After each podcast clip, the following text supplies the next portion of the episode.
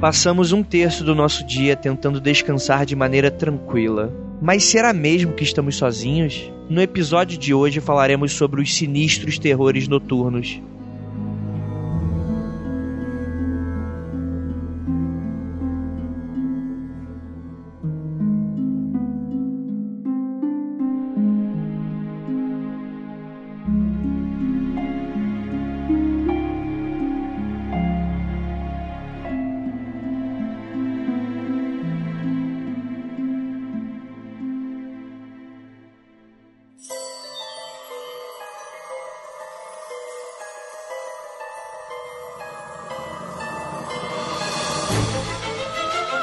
Discos voadores.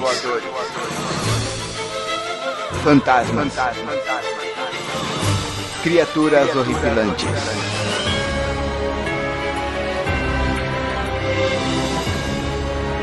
Este é Mundo Freak Confidencial.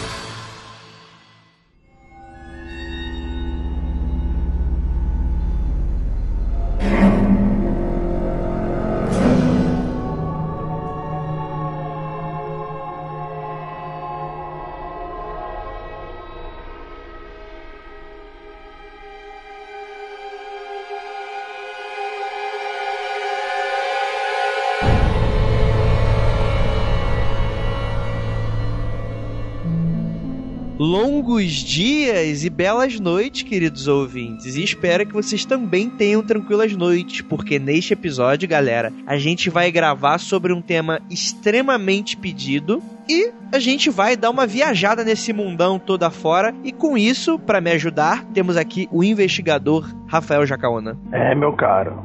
O sono nunca foi tão difícil nesses dias de estresse. Imagina quando o demônio tá perto. Olha aí, olha aí. E temos aqui uma presença que nunca apareceu aqui no Mundo Freak Confidencial, apesar dela ser aí. É verdade, é verdade, nos 50 você apareceu, né? Mas esse é um episódio clássico, né? É um episódio comum e que você vai dar aí o ar da graça, né? A número 2 em comando, se eu morrer, ela assume. Vocês já sabem o que vai acontecer se eu, se eu sumir. É a nossa estrela da manhã, Ira Croft. Que bonitinhos. Você não sabe o que significa estrela da manhã, Rafa? O demônio? É isso mesmo que ele quer dizer. Tanto é que, meu, para todos os ouvintes, saibam que não preciso o Andrei morrer para que eu venha mandarem alguma coisa. Mas falando sobre o nosso cast, sobre o que nós vamos falar, bem, eu adoro quando vocês dormem. Ai, tá bom. Acho que minha moral já foi extremamente afetada nesse episódio. Bem, vamos lá, galera vamos pro podcast e bons sonhos.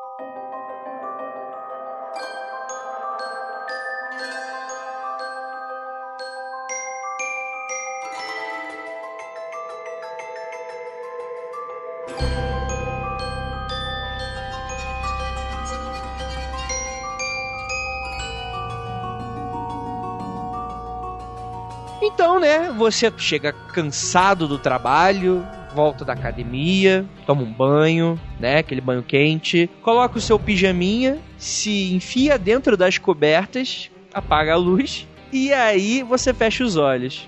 O sono vem e aí você acorda no meio da noite.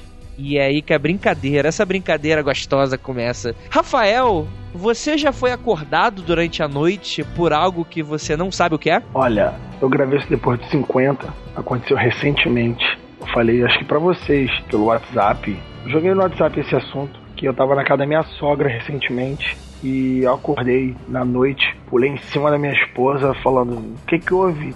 Aí ela acordou assustada: "Não ouvi nada. O que que houve?" Cara, eu assim, ele tinha nítida impressão que tinha alguém no quarto. E tinha nítida impressão que tinha alguém em cima da cama. E eu acordei pulando em cima dela e do meu filho. E ela se assustou e eu vi que não, sabe, sumiu. Eu, Não, não, deixa nada. E voltei a dormir com um cagaço nível elevadíssimo, cara. E, e aquilo, né? Eu sou fantástico para acordar às 3 horas da manhã. Fantástico. A minha hora de acordar favorita de madrugada é 3, 3 e 3, 3 e 33. Cara, é, é demais. Demais. Essa é a hora do capeta, né, cara? Isso aí todos os filmes de terror falam. É hora da visita. é hora da visita indesejada. E Croft, você já teve algo parecido? Eu sei que você é uma pessoa muito onírica. Será que eu posso falar assim? Você sonha bastante. Mas e quando você acorda no meio da noite? Você já teve alguma sensação ruim? Já pensou que tivesse alguém te olhando? E aí? Eu tenho todas as sensações. Tenho alguns causos que eu até vou comentar durante o cast sobre paralisia do sono, sobre impressões que ficam quando você acorda e como se estivesse vivendo ainda os sonhos, e quando você acorda querendo voltar para aquele sonho, terminar aquilo que você começou. Pois é isso, galera. A gente aqui vai debater um pouco sobre isso, né? Sobre o fato de você às vezes acordar, né? Assim, não é apenas sobre criaturas da noite, né? Que a gente sabe que tem muita coisa, mas a gente realmente quer falar aqui um pouquinho sobre essas criaturas que nos visitam nessa hora do sono, a gente tem aqui uma primeira que se chama Kanashibari, que na verdade não é uma criatura ou entidade específica, é na verdade um termo de um evento que acontece, né? Obviamente japonês, pelo próprio nome vocês já devem ter percebido,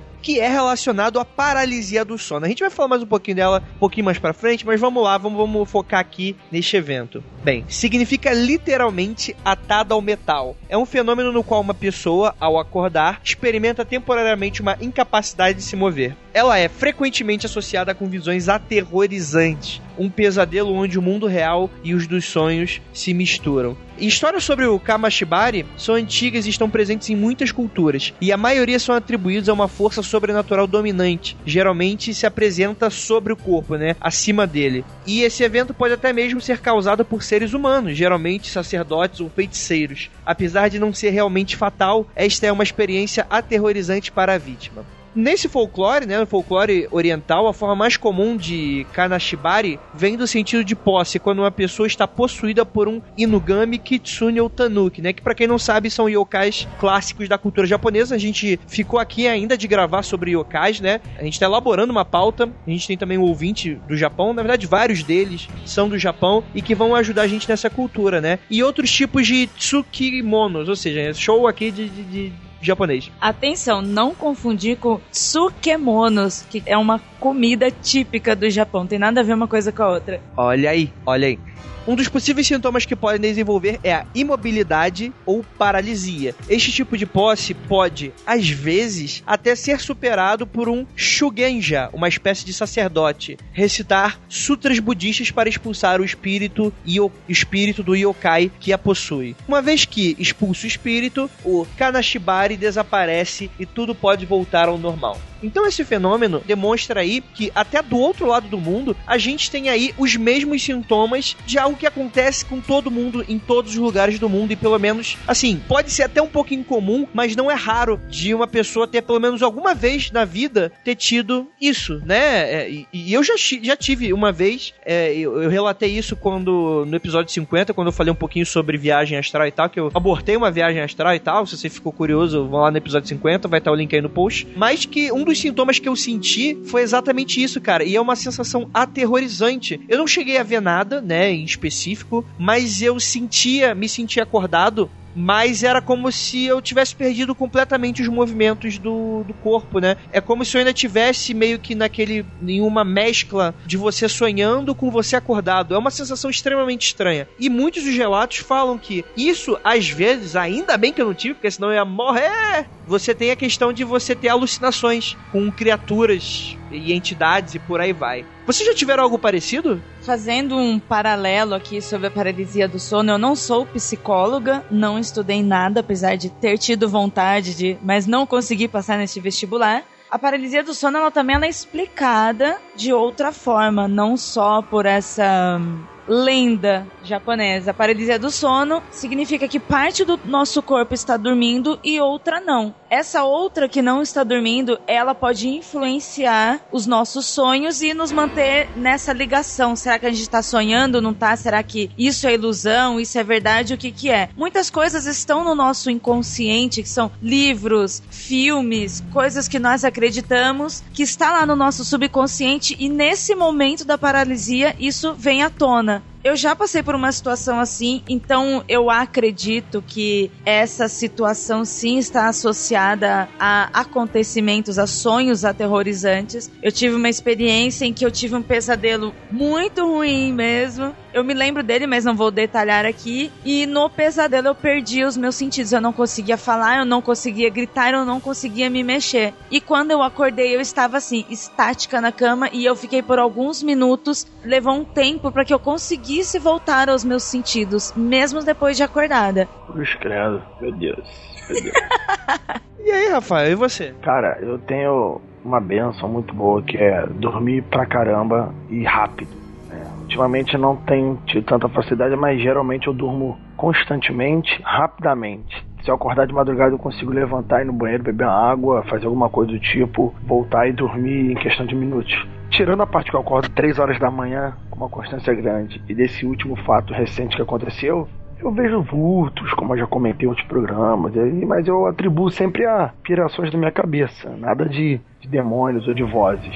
Mas acordar de madrugada e ficar com a sensação de estar sendo observado é constante, né? Toda vez que eu acordo e vou no banheiro e tal, eu acordo e olho pro alto, olho para um lado, olho pro outro e sempre acho que tem alguém olhando, mas isso é coisa de doente, né? Eu sou meio maluco, mais tranquilo. Agora, ficar paralisado, ficar desnorteado, ficar sem saber. Cara, é mais fácil ficar sem saber ou então paralisado quando durmo de dia. De noite geralmente isso não acontece, não. Muita gente vai atribuir isso, né, essa questão das alucinações, quando você acorda nesse momento, muito à questão do shadow people, né, cara? As pessoas sombras. Obviamente que a gente não vai se aprofundar muito aqui, mas em breve a gente vai ter um episódio só sobre esse tipo de relato, que é bastante conhecido na internet. Mas eles são muito atribuídos a isso, né, de você acordar e ver uma pessoa olhando para você, né, às vezes encapuzada, uma pessoa sombria, né, feita de sombras. É, e existem várias teorias e tal, mas a gente vai ter um episódio à parte.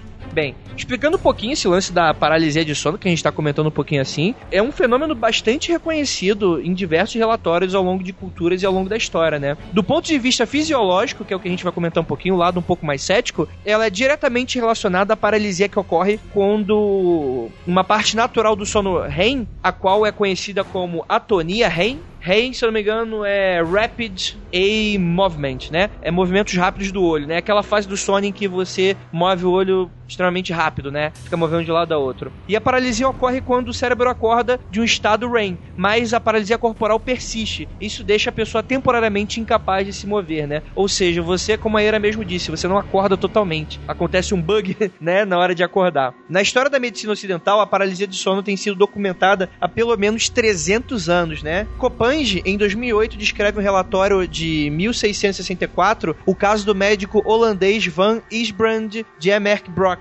intitulado de Of the Nightmares. Ele descreve os sintomas de uma paciente e fala o seguinte: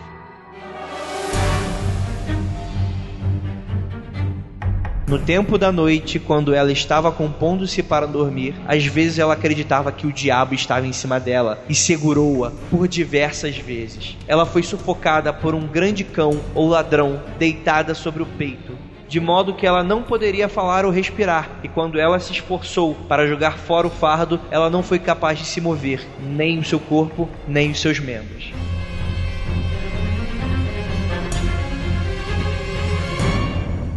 Essa é a citação literal de Van Diemerbrock. E talvez o exemplo histórico mais famoso da paralisia encontra-se expressa na arte, né? Uma pintura de 1781 de Henry Fuseli intitulada The Nightmare, vai estar aí no post, é apresentada muito dos sintomas clássicos da paralisia, né? A figura central é retratada deitada de costas com um demônio sentado em seu peito. É uma imagem extremamente conhecida. Drey, disse que a, pessoa tá deitada de costas. Não, não, não, não, não, não. A pessoa está deitada dormindo e o demônio está sentado no peito dela de costas. Ah, tá, tá, entendi. É verdade. Tô vendo que a figura é uma figura. Ainda tem um cavalo ainda. Que porra de cavalo é esse? Então, o cavalo é uma coisa muito legal. Inclusive, agora a cabeça do pessoal vai explodir, porque no folclore escandinavo, a paralisia do sono é causada por uma égua, uma criatura sobrenatural relacionada com incubo e sucubus, que a gente vai falar um pouquinho mais pra frente. E essa égua é, seria uma mulher maldita e seu corpo amaldiçoado é levado misteriosamente durante o sono e sem que ela percebesse. Nesse estado, ela visita moradores e se senta em seu peito enquanto eles estão dormindo, fazendo-os experimentar os mais terríveis pesadelos. Sabe qual é o nome desse folclore, Rafael? Não, não sei não,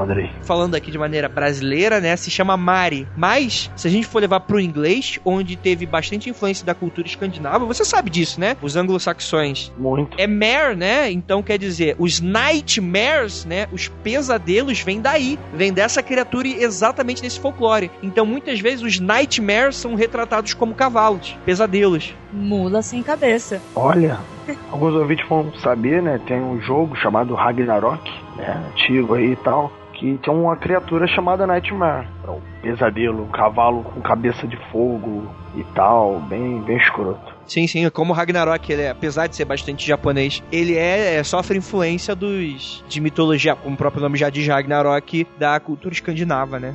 Em muitas partes do sul dos Estados Unidos, o fenômeno é conhecido como sopro da bruxa. Durante os julgamentos da bruxa de Salem, várias pessoas relataram ataques noturnos de vários supostos feiticeiros, incluindo Bridget Bishop, que pode ter sido causada por paralisia do sono. Já no México, acredita que isso é causado por espírito de uma pessoa morta, e esse fantasma se deita sobre o corpo na cama, deixando-o incapaz de se mover. As pessoas se referem a isso como sorbis el muerto, né? Ou pessoa sobre você. Na Tailândia, acredita-se que o desconforto da paralisia do sono é causado por um fantasma do folclore tailandês conhecido como Fiam Thai. Algumas pessoas afirmam que esse espírito pode até causar hematomas. Histórias sobre esse espírito são comuns em quadrinhos tailandeses. Na cultura vietnamita, a paralisia do sono é conhecida como Made, que significa segurado por um fantasma. Nossa, é aquela língua Made, segurado por um fantasma, né? Depois fala blá blá blá blá, é ok. Muitas pessoas dessa cultura acreditam que fantasmas entram no corpo das pessoas causando a paralisia. E olha só, pulando para a China, a paralisia do sono é conhecida como Pinyin Yashen. Pinyin Gyashuan, o que pode ser traduzido literalmente como corpo pressionado por um fantasma ou cama pressionada por um fantasma. Já no Brasil, existe uma lenda de um ser mitológico chamado de pisadeira, que é bastante conhecida principalmente no norte e nordeste. Ela que pisa, né? Segundo o qual, durante o sono, uma mulher lendária, né, uma bruxa, pisa sobre o peito da pessoa que está dormindo enquanto esta vê tudo e não pode fazer nada. É por isso que quando você diz pisa nas inimigas, você está invocando esse ser mitológico. Olha só, meu Deus. Mas seria muito legal se fosse, mas não. É muita coisa uma ligando a outra. É a mesma coisa que música de pagode. Meu, como música de pagode usavam, né? Utilizavam pisadeira. Não, e agora vendo essa pauta gente, tudo faz sentido. Mas é que tá, o Andrei, a Ira falou pisadeira, mas pisadeira é uma, uma palavra, né, se eu não me, não me engano, do folclore justamente brasileiro, para falar do mesmo espírito, né? A pisadeira seria é, a mesma coisa do que esses fantasmas, esses sucubos, incubos, que pisam, entre aspas, no peito das pessoas, fazendo elas acordarem, essa dor que a pessoa sente no peito, acorda, né? Seria esse demônio brasileirado, seria a pisadeira. Exatamente, exatamente. E é isso, né? Bem, a paralisia do sono, segundo a medicina, não apresenta nenhum risco sério para a saúde daqueles que a experimentam, apesar do fato de que ela pode ser uma experiência inesquecível e intensamente aterrorizante. Engraçado que em todas as culturas que a gente relatou aqui, todo mundo sempre vai puxar pro lado sobrenatural. Dificilmente você encontra assim realmente um estudo por que que isso acontece fisicamente, o que realmente acontece com o nosso corpo e com a nossa mente neste momento. Além de ser vários folclores, uns são parecidos com os outros, viram aquele arquétipo, sabe? São lugares diferentes, datas diferentes, mas o motivo todo mundo escolhe como esse. Não, é assim como a gente sempre discutiu, principalmente quando a gente chama o Léo e tal, é uma coisa que a gente sempre chega nesse denominador comum, né? Várias coisas do folclore, das mitologias e religiões, elas são meio que. Elas. Parecidas. Não, elas tentam explicar fenômenos da natureza. Então o trovão é Thor. Ou é um deus cavalgando, Pan. Tupã, como o Rafael tá falando. Ou seja, são vários fenômenos que acontecem com a gente durante a noite, durante o sono. Fenômenos naturais que a gente tenta explicar de uma maneira sobrenatural. Porque realmente, até hoje, se você ter, caraca, você não consegue na hora pensar que, ai meu Deus, que experiência é, diferente que eu estou tendo. Não. Você vai ficar aterrorizado. Parece até que é de propósito, né? Além de você ficar paralisado, você ainda vê, né? Você ainda pode ter alucinações de alguém em cima de você. Vocês têm noção do quanto isso é aterrorizante? Isso pra mim é o contrário daquela situação em que você tá dormindo e se mexe de repente, sabe? A sua mente tá tão ligada naquilo que você está sonhando, como por exemplo, quando você leva um tropeção, quando você cai, você sonha que você tá caindo, o seu corpo também tem esses movimentos. E aqui é o contrário. Você fica paralisado, mas é justamente por aquilo que você tá sonhando. Essa sensação de queda, ela também é explicada. Se eu não me engano, Ah, não, não, não, não, não, não. Essa aí, eu- essa aí minha mãe me explicou quando era criança. ah, lá vem. Olha lá, vem o que, André? Ó, André, tu é descrente. É o diabo tá te puxando. A sensação de queda é quando o seu anjo sai de perto de você. Ah, bem, a minha mãe dizia que quando eu tinha esses sonhos de queda, é porque assim, diz, diz lá no interior de registro que quando você sonha que você tá voando, você tá crescendo. Se vocês me conhecerem pessoalmente, vocês vão perceber que eu caí muito nos meus sonhos. Então eu tô crescendo até hoje. Não, mas isso na verdade isso é explicado cientificamente. Eu não vou saber agora o estágio do sono em que É. isso ocorre. Eu lembro que teu nome, mas eu não. Ju, cadê você, Ju? Juliana tá em outro podcast. Nossa psicóloga. É, quando você passa de um estado para outro do sono, eu não lembro agora se é o, o REM, mas um desses estados do sono leve pro sono profundo, se você acordar nesse período de transição, você acorda com essa sensação de queda. E é algo bem louco, né? Porque você dá aquele empurro, meu Deus do céu, né? E volta a dormir pelo susto. E é algo extremamente interessante, mas é completamente normal, né? Como é que é, André? Calma, calma, calma, calma, calma aí. Calma aí, acho que eu não escutei direito. Você disse que a queda é a transição de quê? Na verdade, não é uma queda, é uma sensação de queda que ocorre quando você acorda em uma transição entre o sono leve e o sono pesado. Eu acho que é nessa, nesse momento. Ah, tá, entendi. Ou no comecinho do sono REM, quando você tá nesse estágio de transição. Porque quando você dorme, você passa por diversos estágios, né? Por isso que eu falo, o cochilo não te regenera, não te recupera em nada. Porque você precisa de um sono profundo. Você precisa realmente ali de horas de sono para passar por todos os estágios desse sono, né? Não é apenas o sono leve. E esses estágios são explicados, né? eh, Didaticamente, esses efeitos. Prefiro o anjo saindo de perto. Tá bom.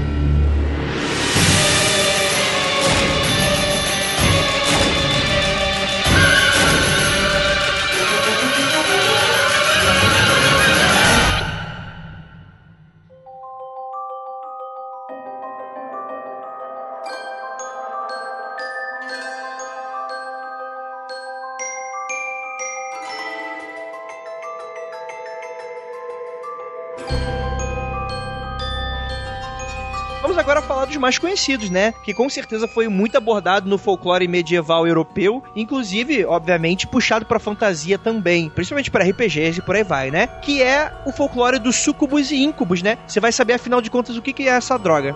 Pela definição, Sucubus e íncubos são demônios. Até aí, não tem muito mistério. E o poder deles é muito associado ao sono, aos sonhos e à sexualidade. Essas criaturas são bastante antigas e relatos das aparições são encontrados por todas as culturas, né? A Sucubus, como já dito, é a figura feminina. Ela tem o poder de invadir a mente dos homens durante os sonhos, captar suas fantasias sexuais e se transformar nelas. Assim, o coitado acaba tendo relações sexuais com o demônio e achando que sonhou traçando, né? Aquilo que você. É, é aquela, aquela, aquela coisinha, né? Assim, Rafael, eu sei que você é um homem casado, mas você já teve esse tipo de sonho? Ah, ah, sempre. Isso aí é constante. Isso aí é, graças a Deus, não, nunca me faltou. É muito sonho, muita coisa boa. Dormindo, acordado, qualquer momento, né, Rafa? Ah, por que não, né? Por que não? Porque é um sonho, é um sonho. É, o problema é quando, quando durante o sonho tem que sair correndo pelado. Aí é complicado. Aí tudo muda. O sonho se transforma em pesadelo, né? O pai da garota chega pra te matar com a espingarda. Ah, é complicado, é complicado. Mas sim. Agora, não, cara, nunca. Demônio aí, não. Não, já vi até alienígena, mas demônio eu não vi, não. Olha, Asta Cheran tá chegando à explicação do porquê, né? Essa loura, esse Jesus espacial, agora a gente já sabe o que, que aconteceu, né, rapaz? Eita! Juntem dois mais dois. Esse André é muito incrédulo, cara. Mole. tá bom, Rafael. E aí, ouvinte masculino, né? Assim, obviamente todos os homens já tiveram vários sonhos relacionados a isso, né? Principalmente porque a sexualidade do homem é muito mais abordada, é muito mais abrangente. Talvez seja tanto quanto da mulher, só que o homem, é, em teoria. É... Fala mais, né? Forma de lidar, né? Não, é a forma que a sociedade encara isso, né? Pro homem pode e a mulher, naturalmente, já dizia Freud, né? Ela é mais. Como é que eu posso dizer? Eu esqueci a palavra. Recatada. Não, não é questão de recatada, a questão não é isso, mas a sociedade requer dela essa coisa, o tabu, né? A mulher não pode gostar de sexo, né? Essa coisa, então a mulher é reprimida. Gente, eu tô falando geralmente nessa sociedade cristã em que a gente vive, banhada pelo machismo, etc, etc e tal.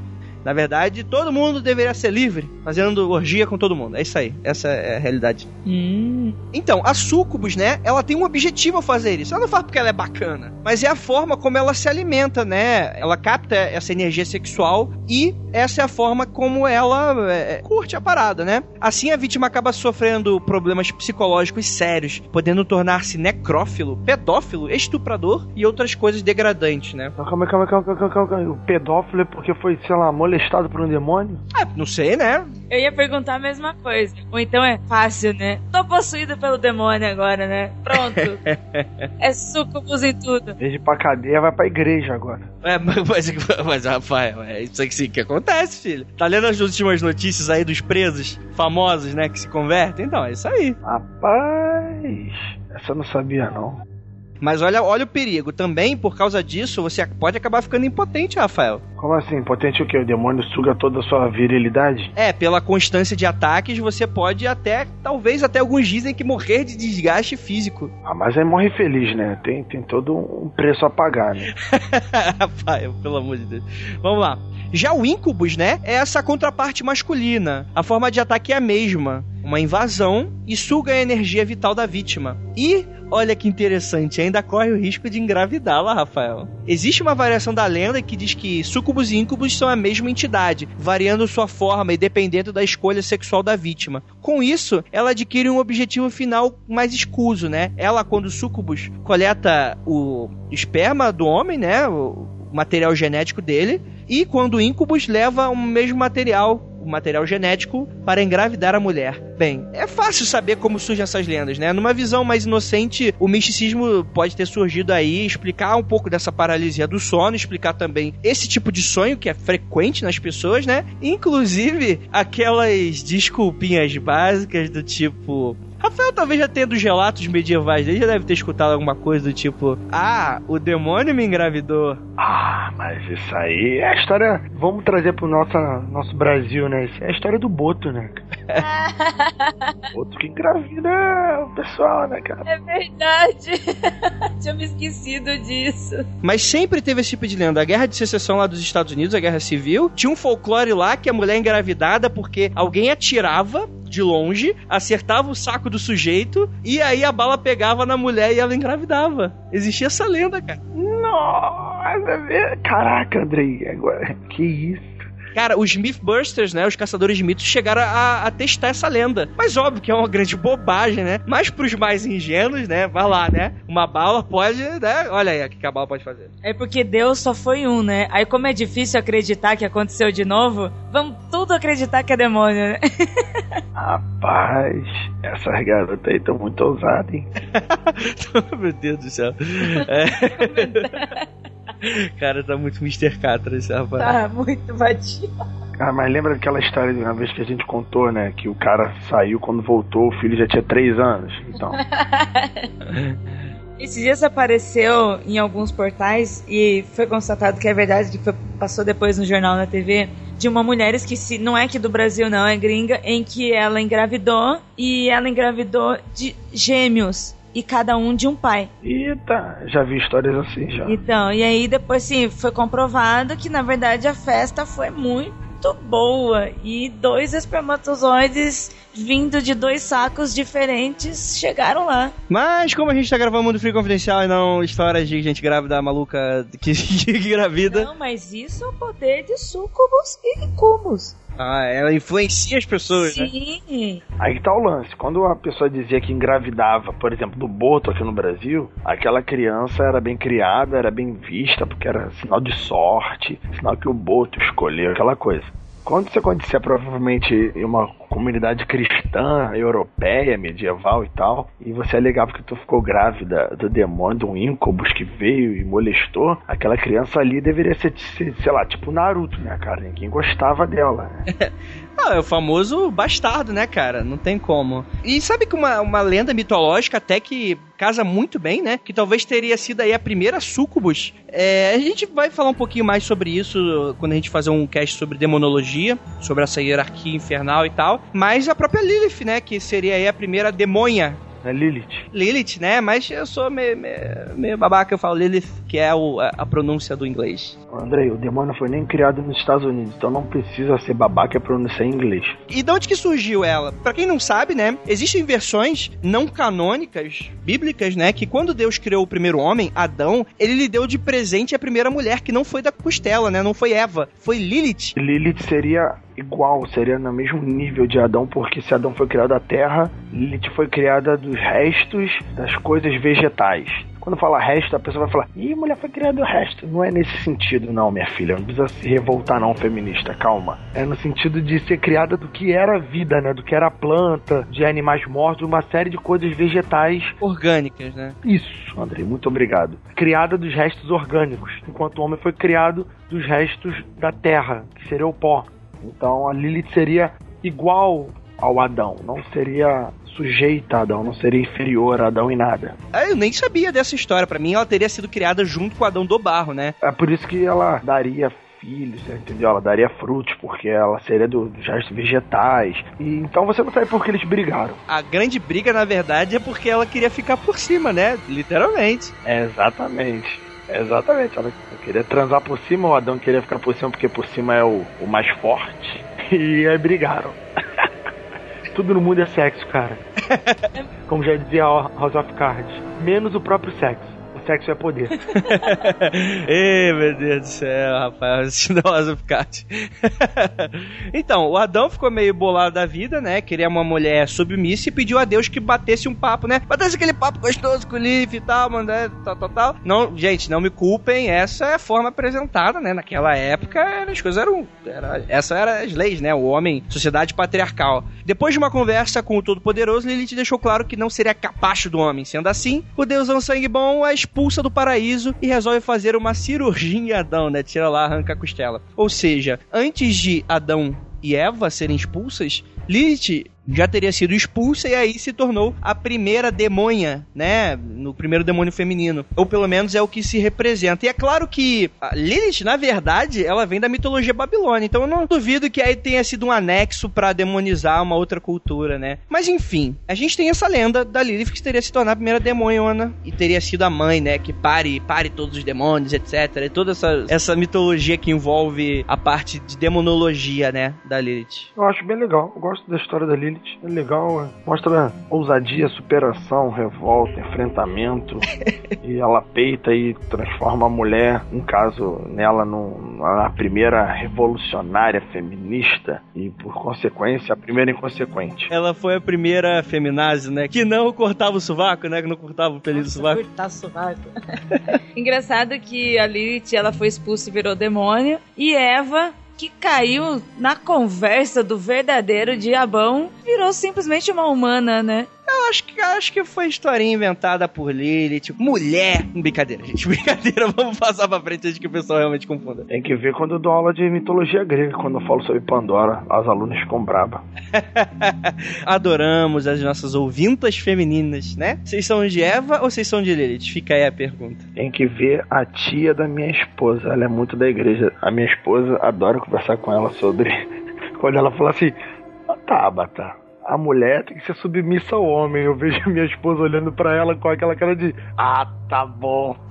Te matar. Ai, enfim. Temos aqui algumas curiosidades sobre Lilith. O primeiro é que Merlin, né, das histórias do rei Arthur da Távola Redonda, e uma das versões, Merlin teria sido filho de um íncubus, pois ninguém sabia quem era seu pai. E falando sobre sucubus, tem sido material fértil para livros, filmes, games, né? Uma das mais famosas do mundo dos games é a Morrigan, que é do jogo Darkstalkers, né? E aquela figura da Lilith é, chega até a ser bem famosa, né? Aquela coisa da mulher sensual, com asas de morcego, né? Chifres do capiroto e tal, mas extremamente voluptuosa. Ah, mas esse personagem, além de ela ter uma aparência mais de desenho japonês, de anime, ela é bonita, ela é fofinha, né? Ela não tem cara de demônia. A Morrigan é fofinha. Ela tem, eu acho. Você pode falar sensual, mas fofinha. Ela tem sim uma cara de fofinha. Primeiro que é desenho.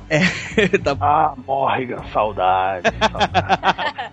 Olha só o poder das sucubus passando pelos jogos aos jovens inocentes, aos juvenis ali arrancando a sua ingenuidade, a sua inocência. uhum, claro. Quando eu olho pra Morrigan e vejo ela toda gostosona, ela já não era muito inocente há muito tempo, né, cara? Não, não, eu falo de vocês, das crianças, dos meninos.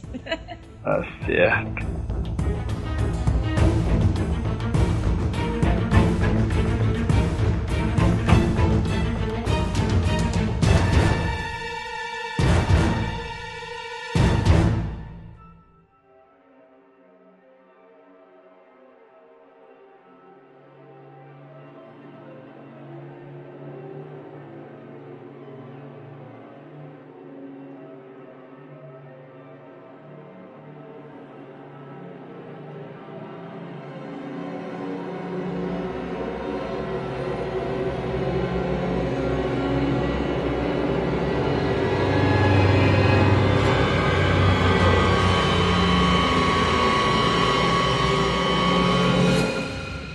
Vamos lá, gente, vamos lá. Então vamos encerrando aqui, vamos encaminhando para encerrar esse podcast. Gostaria de perguntar à senhorita Ira Croft, Ira Croft, para você, esses terrores noturnos que nos acordam durante a noite, nos paralisam, né, de medo, você acha que é 100% cientificamente comprovado? Ou você acredita que existe aí algo que a gente ainda não sabe, não descobriu?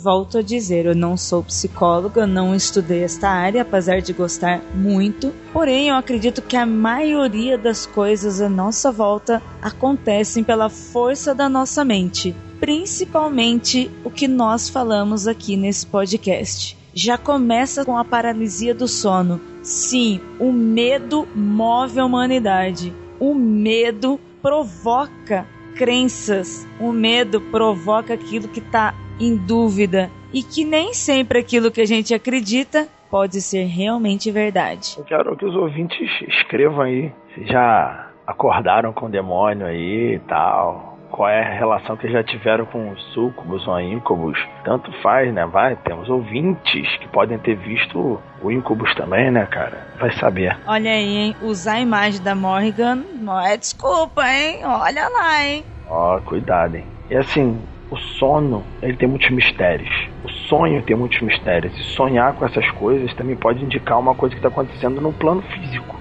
Né, alguma sugestão. Os sonhos são muito misteriosos ainda. Não se sabe necessariamente por que sonhamos. Até hoje não se sabe por que bocejamos.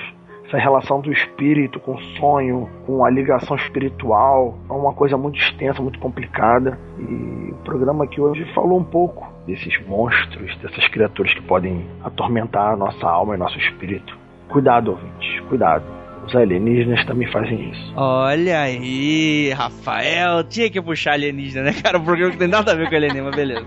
Não, até tem, né, cara? Relatos de abdução, paralisia do sono, por que não, né? Pois é, André, por que não? A abdução está muito relacionada à paralisia do sono. A pessoa fica paralisada, sente picadas no corpo. Exemplo, a Operação Prato basicamente tem essa ideia. As pessoas se paralisavam, viam luzes vindo do teto da casa, vindo da janela, sentiam picadas e depois viam eh, as luzes no céu e iam embora. Então a paralisia do sono também pode ter relação com abduções.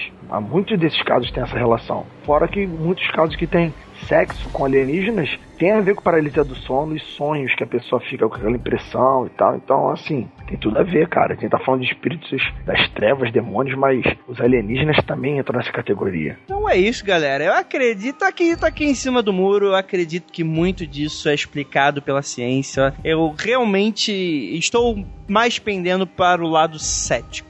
Mas existem muitos relatos por aí. Uma hora a gente vai gravar sobre vampirização. Então essa coisa de energia sexual é realmente um assunto que merece ser um pouquinho mais aprofundada, mas hoje a gente vai se reduzir apenas ao sonho, né? Ao sono e aos sonhos, né? Então, eu acredito que tem muito da coisa científica em si, mas quem sabe? Quem sabe? E já que o Andrei está falando sobre vampirismo, ouvintes, o proibido vem aí. Aguardem. Proibidão mesmo, mesmo. Proibidão, proibidão. Proibidão nada, filho, nada. Vamos fazer um proibidão aqui, Rafa. O André já falou que não tem proibidão nenhum, cara. Não tem. O André já, já confirmou isso aí pros ouvintes. Nós vamos fazer acontecer. Não, não. É diferente. Meu Deus. Meu Deus. Tá bom, gente. Então tá bom. É, vocês querem então, vocês querem então é, ser polêmico? Então tá bom. Eu sou, sou, sou, só, só hostei esse programa. Eu só rostei. Então tá bom, gente. Vamos lá, vamos finalizando esse programa. Eu espero que todos vocês tenham gostado. Mulheres, vocês são de Lilith ou de Eva? Homens, vocês já foram visitados por uma sucubus, né? Paralisia do sono, vocês já tiveram? Deixem aí seus relatos, deixem suas opiniões e vamos para a leitura de e-mails e comentários e bons sonhos.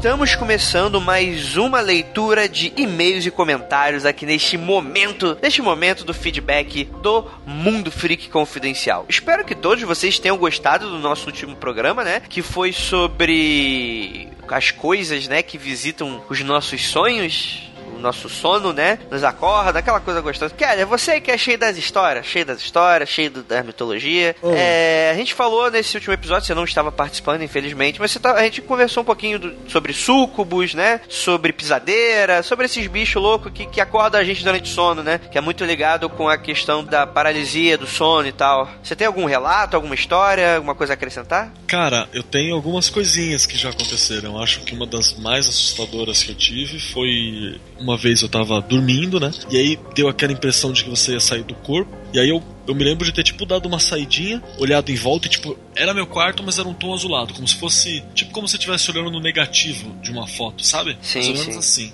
E eu olhei num canto do quarto e eu vi um cara parecia um cara bem grande. Ele era, na verdade, ele era maior que o teto do meu quarto, mas por alguma, alguma coisa calhava de eu ver ele perfeito o tamanho do meu quarto, mas ele era maior. É como se desse, sei lá, uma. tivesse errado a, arquitetura do meu quarto e ficasse maior no canto onde ele tava. Ele era escuro, bem alto, o corpo era meio disforme e eu prestei atenção que ele deu uma olhada para mim, mas continuou prestando atenção em outra coisa, sabe? Tipo, legal, você tá aí, dane-se. Continuou olhando outra coisa. Aí eu levei um susto tremendo, acordei assustado, né? Levantei assustado da cama, abri o olho bem assustado, não consegui me mexer na hora, demorou um pouquinho. E levantei assustado rapidão, olhei em volta, liguei a luz, tava tudo certinho. Acho que esse foi o mais impactante, assim. Caralho, meu Deus do céu, essas histórias, meu Deus do céu. As outras coisas que eu vi eu convidei, então. Olha aí! Keller e as sucubas, tá bom. tá bom. Deixa as ouvintas com a imagem mental, beleza. Então tá, galera, antes da gente começar aqui a leitura, vamos dar aqui uns recadinhos bem rapidamente. Primeiro, anunciar, a gente vai anunciar isso até a época em que for acontecer o freakout, né? Vai acontecer o freakout, está marcado. A gente vai fazer parte do conteúdo lá do Sarau, do Taberna Cultural, que é, cara, a gente ficou mega feliz, vai ter leitura de conto, vai estar tá um conto meu exclusivo, vai ser lido, lido ao vivo, vai ser do caralho, e no final do, do Sarau a gente vai tentar ir pra Augusto e tal, beber alguma coisa, terminar a noite, quem for madrugueiro, quiser ver o Gal, não sei se o Keller vai também, os dois bêbados fazendo striptease. Uhul, vambora. Imagina que eu vou perder isso. Meu striptease ainda vou perder.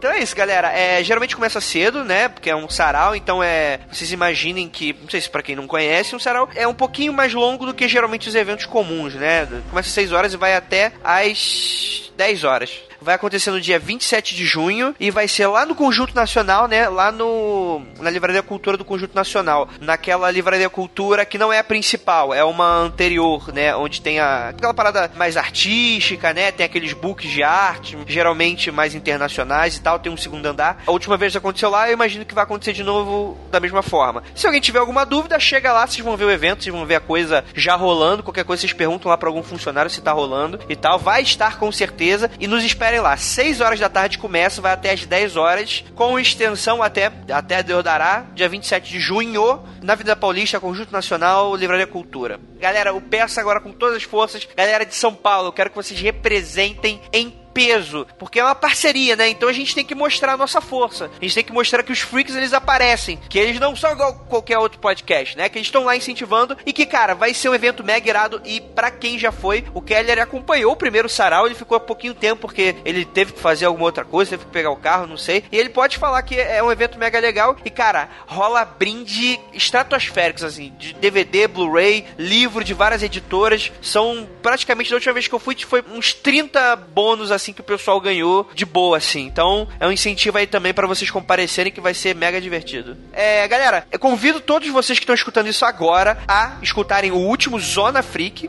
tá certo? Se vocês estão escutando pelo feed, muito provavelmente vocês já receberam. Mas para quem escuta pelo site, galera, o último episódio foi sobre a parte 2 de Serial Killers. Então vão lá ver o último, acho que foi, se não me engano, é o 58 depois eu confirmo para vocês. Mas foi o último Zona Freak que a gente precisa também das suas ouvidas em peso, porque além do mundo freak confidencial, a gente tem o Zona Freak. O Zona Freak aí tem uma pegada mais pop, né, mais entretenimento, e é por isso que a gente precisa também de que vocês que escutam principalmente pelo site e que dão mais atenção ao confidencial, vão lá também escutar o Zona Freak que é do caramba, tem mais pessoas participando, é, é, é mais animado, mais divertido, tem um pouquinho mais de tempo de duração, são diversos temas. Obviamente, serial killers é um assunto bem obscuro, dava para tratar no mundo freak confidencial, mas o Zona Freak tá aí, né? A gente tá aí com algumas outras eh, gravações, a gente fala de, de anime, jogos, livros e filmes e etc. E outra coisa, galera, a Ira, ela, como sabe, se vocês estão escutando essas últimas leituras, eh, vocês sabem que a Ira é a nossa gerente de conteúdo editorial dentro do nosso site. E, cara, ela tá agitando demais todos os textos, cara. Tá praticamente uns 5 textos por semana. Todo dia tem coisa nova. Então, mundofreak.com.br, acessa, leiam, compartilham, curtam, deixem seu feedback para mostrar que vocês estão lá em peso também, que os colaboradores também precisam ver isso. É, a gente nota já um crescimento bem forte nas nossas redes sociais, né? Movimento no nosso site, mas a gente quer também avisar a vocês que acessem mais o nosso site, vejam também o conteúdo de texto. Não é só o Mundo Freak Confidencial, a gente tem um Mundo Freak inteiro aí pro site. E é isso, galera. Vamos chega de, de recado. Vamos agora pro misterioso caso de Elisa Lam e eu já abro,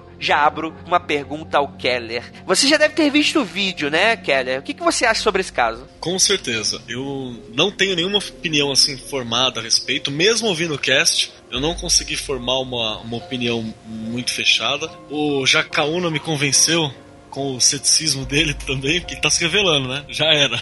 O Rafael, quem, quem viu, quem vê. Ele me convenceu que parece, às vezes, que tem outra pessoa envolvida, né? Mas o vídeo é muito perturbador, cara. Dá muita impressão de que ela tá conversando com alguém perto e ela parece ter um, uns tics, assim. Eu achei muito estranho. Muito estranho mesmo. É suspeito. Cara, ele, independente se você acredita que se é sobrenatural ou não, cara, ele é um vídeo que dá uma gelada na espinha. É, é, é que é muito estranho, é muito estranho. Parece que tem alguma coisa errada, né? É, é, isso mesmo. Eu cheguei a comentar um pouquinho no cast, né? Que independente do que, que você acredite ou não, né? A gente tá acostumado a uma. A gente tem um verniz social, né? Como a gente anda, como a gente se movimenta, como a gente interage. E quando você vê que alguém quebra, seja por droga, seja por alguma interação demoníaca que seja, cara, é um negócio que dá um cagacinho. É, é muito estranho, não sei, não sei. Você falou da droga, realmente, é aquele mesmo mal-estar que eu senti quando eu dei uma olhada naquele. no vídeo de uma mulher, que acho que era aquele crocodile, uma droga americana que ela tava usando, que ela ficava rolando no chão e parecia que tava possessa, sabe? Sim. Só que você fica olhando e fala, meu, a que ponto chega uma pessoa pra estar tá assim, saca? É complicado. Pois é, né, cara? Infelizmente, a gente vê como o pessoal chega no fundo do poço, que não, não sei se é o caso, né? Porque a Elisa também tem aquele histórico todo da doença e tal e etc. Então vamos lá, vamos, vamos, vamos pra leitura, vamos ver o que, que os ouvintes acham.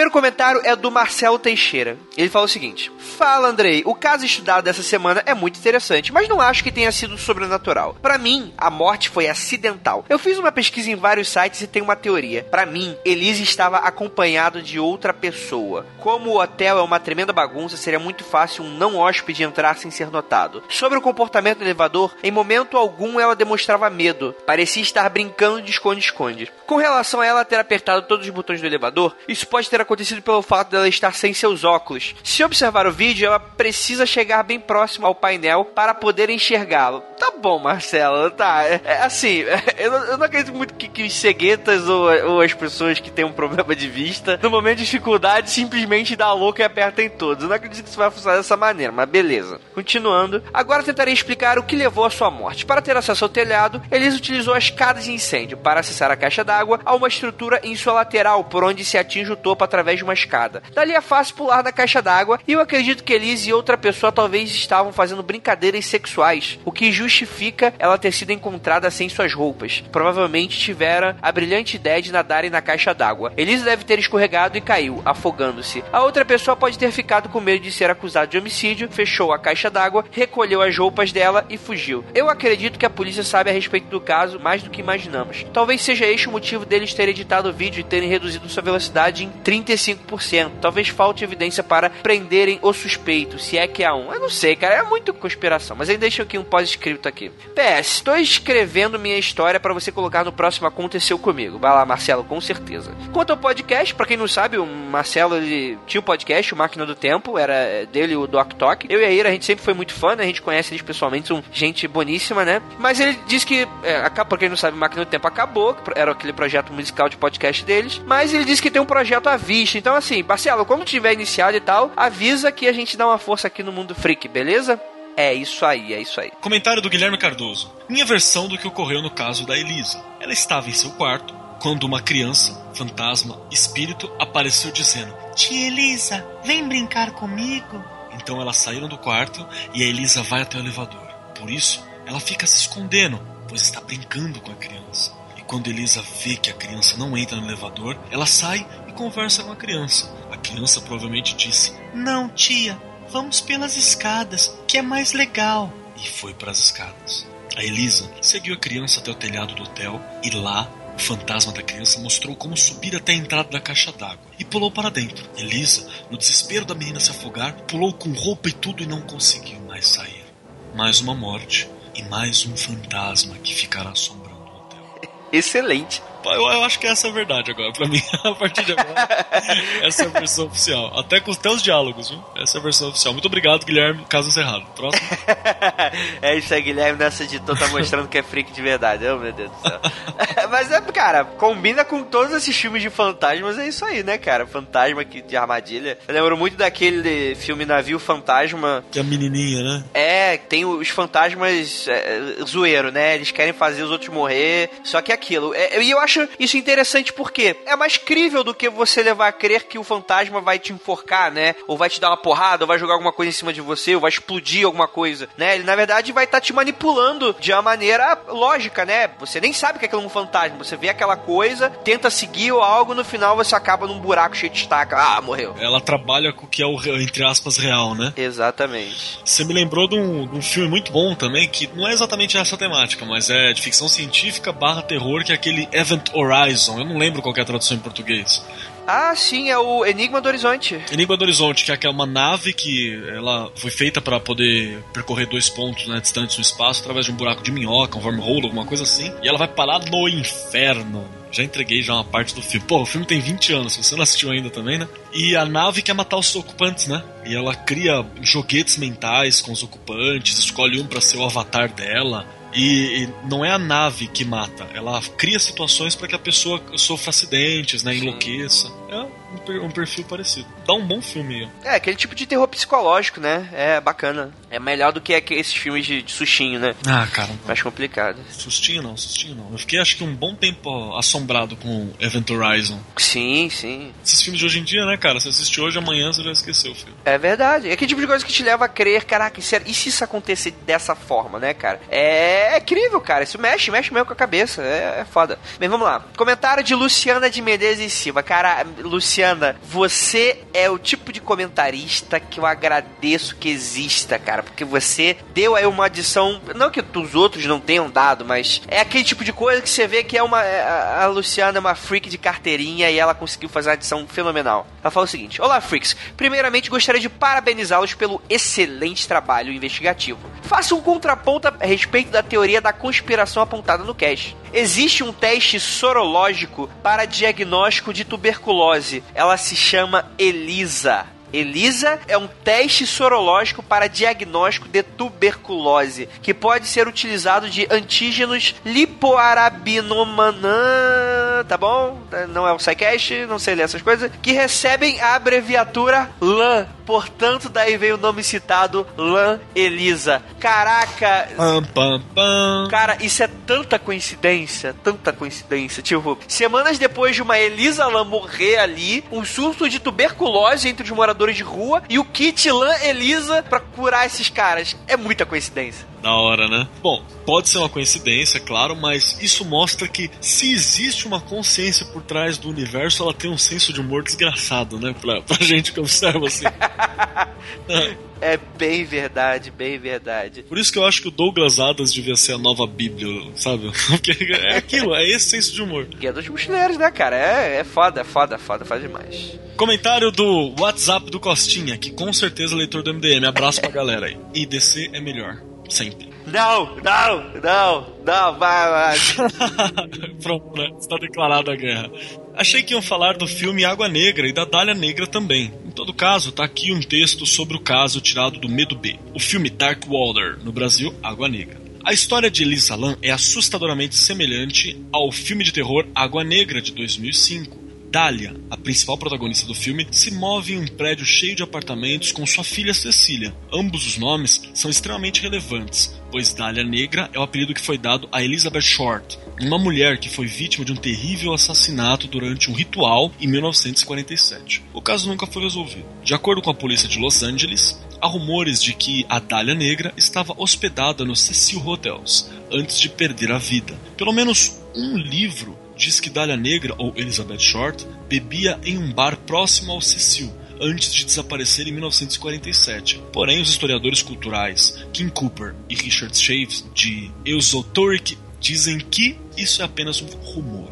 Isso vem do, é uma extração do Los Angeles Observer sobre serial killers. No filme, o nome da filha Cecília é obviamente muito semelhante ao nome Cecil Hotel. Depois de se mudar para o seu apartamento, Dália percebe uma água escura vazando no teto do seu banheiro ela finalmente descobre que uma jovem chamada Natasha Rinsky fora afogada em um tanque de água no último andar do edifício, o que fez a água se tornar preta. Ainda no filme, o proprietário do prédio sabia sobre este fato, mas recusou-se a tomar as devidas medidas. O corpo de Elisa Lam também estava no reservatório de água do hotel há mais de duas semanas, fazendo com que os hóspedes reclamassem do gosto e de o fato de a água estar negra. O final do filme também é assustadoramente relevante prédio cheio de apartamento, o mau funcionamento do elevador e o fantasma da mãe de Cecília trançando seus cabelos. Será que a morte de Elisa Lam foi um desses assassinatos ritualísticos espelhados em filmes de Hollywood? Isso é provável, ainda mais uma sociedade doente também, igual a, a sociedade americana sempre foi, né? Cheio de imitadores e coisa e tal.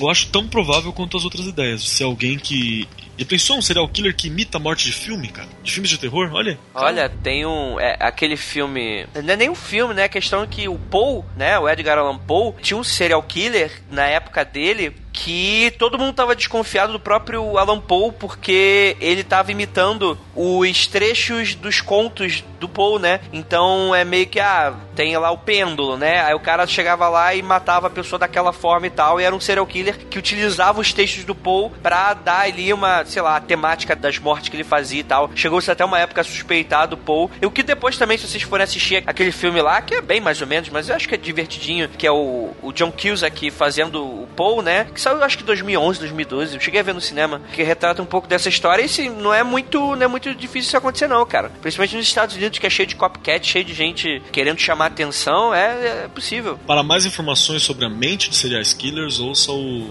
Zona Freak sobre serial killer parte 2, onde a gente faz um verdadeiro apanhado no começo, né? Sobre. É verdade, verdade. Serial Killer parte 1, parte 2, qualquer coisa, tem busca lá no site, é só digitar que você acha os podcasts, beleza, gente? Eu vou ler aqui agora um comentário que é assim, é, é, é do Marcos Vinícius, mas eu tenho que ler esse comentário porque ele faz parte do grupo do WhatsApp e ele tá começando a comentar agora, então eu quero dar um incentivo pro pessoal comentar, né? Então vamos lá. Marcos Vinícius. Força, força, Marcos, força. Força, força, vamos lá. Quero ver você nos próximos. O caso em si não me causa muita estranheza, já que a resposta é mais óbvia, coerente e assertiva.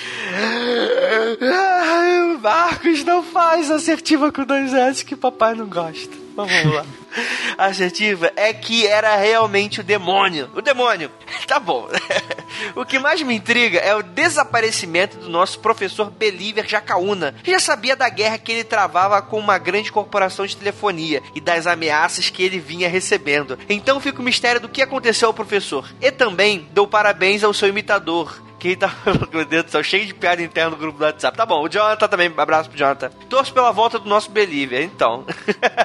Jacaúna, o que, que aconteceu com você? Será conspiração com uma grande empresa de telefonia? Comprou você, Rafael? O que, que aconteceu? Eu vou lançar uma outra teoria da conspiração aqui, cara. Ih, caralho! Eu acho, acho eu aqui, particularmente, que o Jacaúna ele foi trocado, cooptado ou lavaram a cabeça dele o pessoal do SciCast. Marcelo Guaxinim, sabe? O Silmar lá de Chapecó já sequestraram o Jacaúna, fizeram uma lavagem cerebral nele e devolveram esse fantoche sem vida, descrente no lugar. Tenho certeza que é alguma coisa nessa linha. Sim, verdade, cara cara, é, não, é nenhum, não é nenhuma surpresa, assim, que a gente não se goste, assim. A gente não gosta do Psycast, eles também não gostam da gente, eu acho que eles são muito pagão pro meu gosto, né? Eles também acham que a gente é, é bobo, né? Sem instrução, a gente acredita em tudo, qualquer crendice, então a gente não se gosta muito do outro. Então, é bem possível, é bem possível, né? As motivações estão todas aí, estão todas aí. E eles gostam do Carl Sagan, aquele maconheiro, então... não fala isso. Não, não quero dizer, não quero associar nem dizer nada, mas... mas o cara gostava ali da, da Evinha, cara gostava. Você não... É, vendo o dragão invisível, essas porra todas. É, cara, cara, dragão de... E nego ainda fala, meu Deus do céu, cara, é Carl Sagan, vou te contar, cara, é, é esses mitos científicos que o pessoal cria do Deus Ciência. Ah, meu Deus do céu. Ai, ai. brincadeira, gente. É brincadeira, viu, gente? Por favor, não acreditem nisso. Vai saber, né? A gente tá num momento tão de guerra, de polarizações, né? Verdade, verdade. Vamos agora agradecer muitíssimo as pessoas que participaram com a gente dos comentários, né? Priscila Guerreiro, Moacir comentou, Stefano, Humberto, Vitor, Emerald. Emerald, caraca, o seu nome é Emerald Emerald Sword, Emerald Rio Zone, sei lá, irado. João Ricardo, próprio Marcos Vinícius, né? O Guilherme, o Suami, Ricardo. O Vitor Urubatã, né? Que tá sempre por aí. É verdade. Hellbolha, que também tá sempre por aí. Zé do Desemprego, esse é novo. e ele faz uma crítica aqui também de. Gosto muito do podcast, acho os temas muito interessantes. Apesar do host, meu xará Andrei, não sei nem quem é você, não sei porque eu sou seu xará. Mas sai pra lá. Ser às vezes um tanto quanto chato pra caralho. Aí ele coloca entre parênteses algo nesse sentido, algo nesse sentido, algo nesse sentido, algo nesse sentido, dizendo que eu falo isso demais. Então, Zé Desemprego, caguei, tá bom? Beleza, beijo pra você.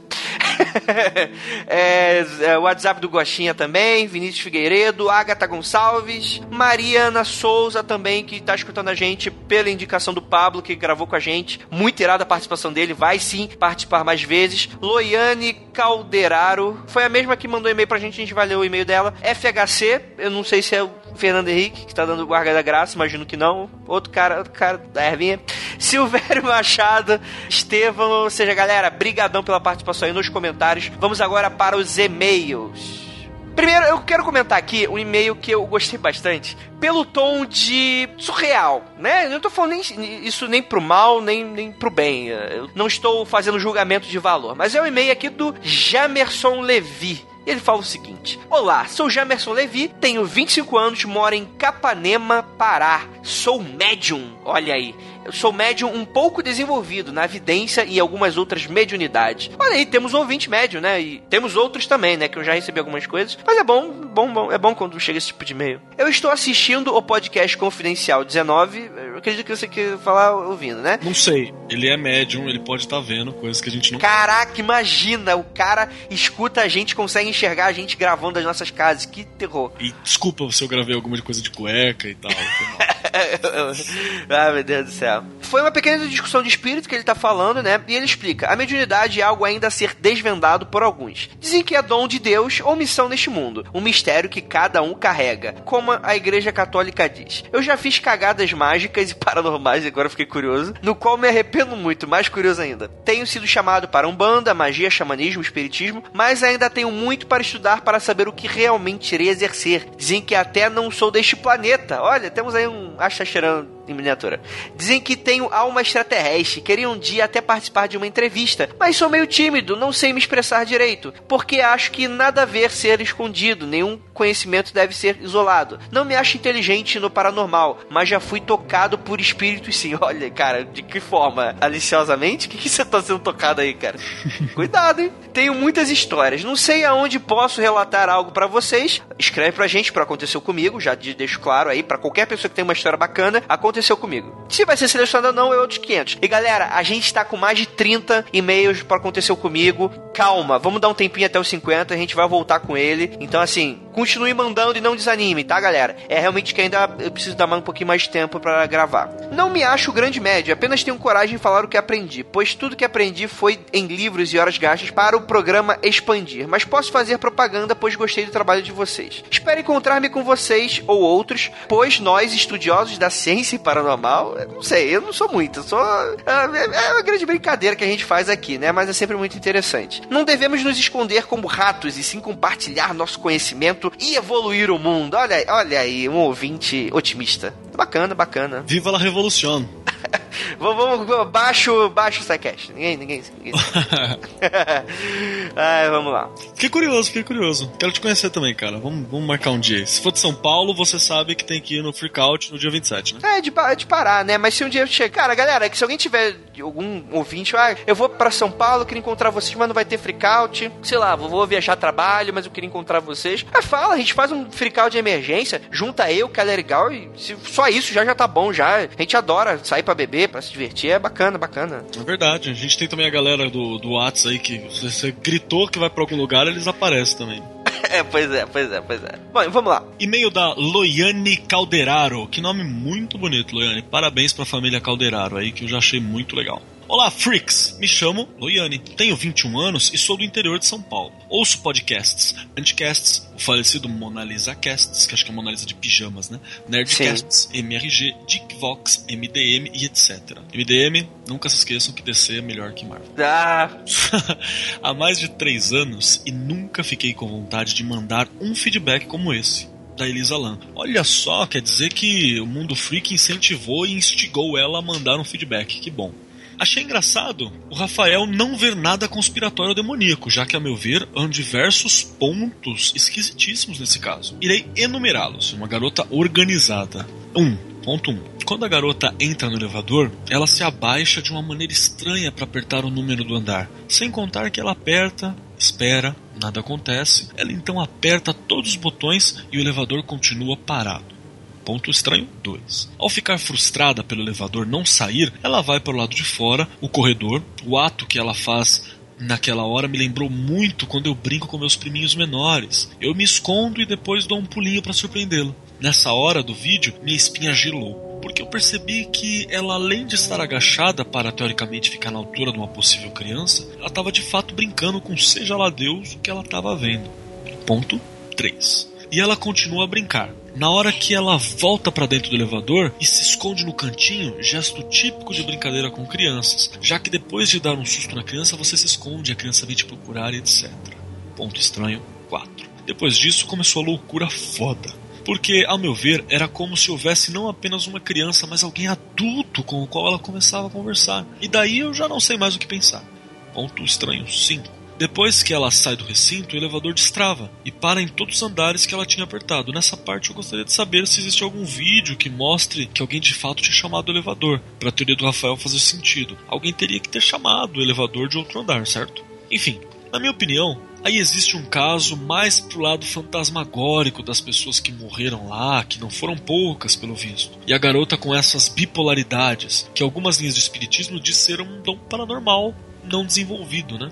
De conversar com os espíritos e tal. Ela fora levada até a caixa d'água e se afogou por acidente. É isso, pessoal. Obrigado pela atenção. E o único ponto ruim do cast, na minha opinião, é ser pequeno.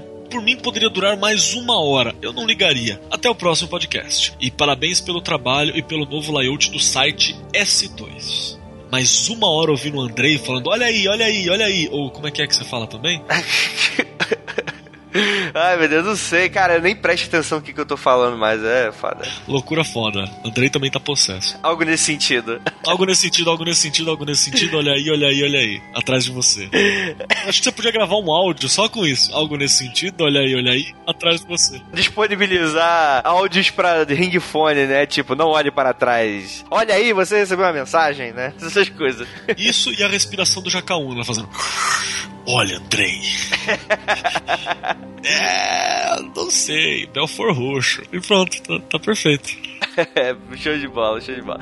Então, Loiane, é assim. É, é, eu vou falar um negócio que vai ficar muito duplo sentido, mas eu também não gosto de pequeno. O problema é o seguinte: é que para disponibilizar semanalmente, a gente realmente tem que fazer de uma maneira mais enxuta. Eu adoraria ficar debatendo durante duas, três horas. E a gente não faz isso exatamente porque, para conseguir disponibilizar tudo, tudo de maneira rápida, semanal, com qualidade, a gente precisa gravar um pouquinho menos, falar um pouquinho menos. E a própria proposta do Mundo Freak, três pessoas, já é algo para ser uma discussão que não vai se estender muito mais. Cara, sou nada contra com podcast de duas horas de duração, adora. Sei lá, grande coisa às vezes lança episódio de uma hora e quarenta minutos. Tem lá o vértice lá dos meninos de jogabilidade, também duas horas de podcast. Eu adoro. Tipo, eu escuto agora, depois eu escuto o restante depois e vou continuar escutando, vou fazendo um seriado do, do episódio. Mas a questão é essa: a gente precisa estar tá colocando aí semanalmente no ar, é difícil. E a grande proposta do Mundo Freak é essa: deixar esse gostinho de quero mais e de que, ah, eu queria escutar muito de novo, eu quero debater, eu quero novas teorias. E para vocês trazerem as suas, essa é a grande questão. É por isso que eu gostei tanto de gravar o do Elisalan, que foi, cara, recorde de e-mails. A gente recebeu uns 10 e-mails foi super bacana a interação do pessoal, cada um dando sua teoria. É isso que eu gosto de ver, galera. Gosto pra caramba, de verdade. É, e eu achei legal também os pontos de vista dela, a forma como ela apresentou. Além de ser muito interessante acrescentar a, a conversa, é, é, bastante coerente também com o paradigma dela, pelo visto, né? Eu brinquei bastante até agora com os, os e-mails, as informações que foram colocadas. Não porque, sei lá, desacredita ou acredita especialmente em alguma coisa, mas é. Eu não tive uma pesquisa suficiente para me fechar a minha ideia. O mundo freak ele fez aquilo que ele tem que fazer. Ele instigou a minha vontade de pesquisar mais. Ele instigou a minha vontade de querer saber saber mais o que estava ali por trás, mesmo com toda essa abordagem. Eu acho que eu só conseguiria fechar um conceito se eu tivesse, sei lá, se eu visitasse o lugar, revivesse aquela história, ou se eu tivesse presente no momento, para saber, sabe essa coisa do que eu sentia, do que eu, que eu captava do lugar. Eu acho que para mim fechar um conceito em cima de uma história seria isso. Mas a graça da vida é você não fechar algumas coisas, né? É você manter sempre essa pulga atrás da orelha. Exatamente, exatamente. Vou ler aqui rapidamente, porque a gente já tá quase estourando o tempo. Edu ele fala o seguinte: Boa noite, gostaria de complementar os comentários do Rafael. Segui a mesma linha de pensamento dele, onde não estão envolvidos qualquer fenômeno paranormal. E eu quero deixar isso bem claro, porque nesse, nesse momento eu não devia ter falado o nome dele. Guilherme, Guilherme, dá um bip só e, e mostra que eu errei de verdade, tá? Chama ele de vai e pega. Senhor vai e pega. Tá bom, eu vou aqui. Então vai ser o senhor vai e pega. Nosso leitor ouvinte anônimo, né? Guardem bem isso que ele tá sendo bem cético nesse primeiro momento. Mas vamos lá. O ser humano é capaz de realizar os mais terríveis absurdos. de séries de TV, Dexter, CSI, etc. E filmes que demonstraram muitas vezes de forma convincente como matar uma pessoa. Algumas vezes pensamos como esse cara foi capaz de fazer tal ação, ou mesmo pensar em como se livrar da polícia. Com isso em mente, analisei o vídeo do link do post e nele parece que ele está conversando com alguém. Esta pessoa pode ter convencido a ir com ele até seu apartamento, ou até mesmo ao telhado. De alguma maneira, algo possa ter dado errado e, para se livrar do corpo, a jogou da caixa d'água, se livrando inclusive de sua roupa. Assim daria tempo de fugir do local antes que alguém achasse o corpo. Bem, neste momento da minha vida, sou cético. Passei por grandes momentos de mudanças que me fizeram deixar de ser um believer e tomar atitudes de pesquisador e questionador espero ter contribuído com um novo ponto de vista. Galera, agora vem a bomba. Agora, agora, agora vai explodir tudo. Meu Deus do céu, vão virar tudo. PS1, por favor, não divulguem meu nome completo no e-mail. Então, Guilherme, dá aquele cortinho. PS2. PS2, PlayStation 2. Para explodir a cabeça de vocês, atenção, já tive dois contatos de primeiro grau com alienígenas. Eita, velho. Primeiro grau é o quê? Sexo? É sexo. não, mas eu acho que ele errou aqui porque o primeiro grau é o mais simples, é só o avistamento do OVNI, né? Ah, é verdade. Eu também já fui achando que era pro ter terceiro grau, né? É, então, é, mas é, é, eu acho que é, acho que é mais, acho que ele se confundiu na verdade. Porque ele continua aqui. Este não foi o fator da minha mudança de believer para cético, mas sim o contrário. Após a mudança que aconteceram os contatos. Por enquanto, só tenho a dizer que eles são muito bons e estão ajudando a humanidade. Ou seja, ele sabe de alguma coisa. Então não foi primeiro grau nada. Foi algum grau a mais. Então, ó, senhor vai pega, nosso colaborador anônimo, por favor, quero que você escreva mais detalhes e se quiser a gente, não sei, a gente vai conversando e tal, rolar um dropzinho de entrevista, não sei, não sei. Vou entrar em contato com você, vamos conversando. Cara, você me lembrou que eu já ouvi uma ideia em que os alienígenas são anticorpos da Terra, sabia? Anticorpos. Depois eu conto essa viagem, continua. Olha, meu Deus do céu. é, é uma outra viagem que eu já ouvi também. Bem, não vou comentar mais porque preciso de mais espaço. Beleza, senhor vai pega. É isso aí. Nossa, tô parecendo lendo um e-mail do Bigman, né? Com esses nomes. é verdade, né? Senhor vai pega de frisbee. senhor vai pega de frisbee, exatamente. Frisbee City. Vamos lá, vamos lá. Abraços e continue trazendo pessoas com pensamentos diferentes para enriquecer os debates. É isso aí. Bem, cara, é, é foda, né, cara? É, é, vamos discutir, porque assim, acho que é o primeiro que entra em contato com. Se for realmente um, um contato além do que a gente tá é, é, é, acostumado e tal, é o primeiro, é o primeiro. A gente teve aquela história lá da Priscila Guerreiro e tal, mas não foi um OVNI, né? Foi alguma situação estranha ali, algum evento estranho. É, então, vamos ficar, vamos ficar de olho, ficar de olho. Se você tiver algum relato, manda pra gente. Por favor, manda sim. Se não tiver também, manda.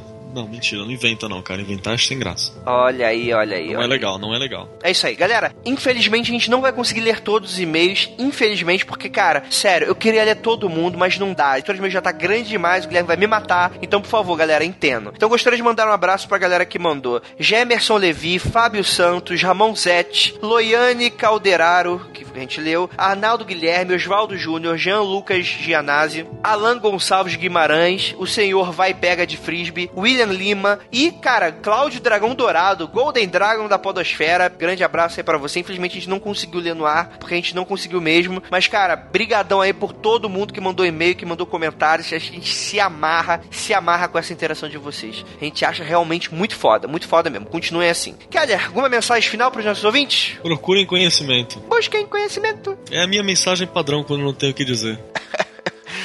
É, então eu vou mandar então agora com o ET Bilu. Vem, vem, ET Bilu, vem. Não, não, não, sai daqui. Ai, meu Deus, sai, ai. Tá, tá, vem cá, vem cá, filha da puta. Vem cá, eu te chamo Mickey. Não, Mickey não, não. Tá ficando esquizofrênico também. Vem cá, Bilu. Aham. Olha, se você pôr um pouco de pigarro, vira o mestre Yoda, né? vem cá, Bilu. meu Deus do céu. Tá bom. Puta que- Chega, né? Chega, de Chega, chega, chega. Abraço pra galera toda aí e vamos que vamos. Abraço, abraço e não olhe para trás.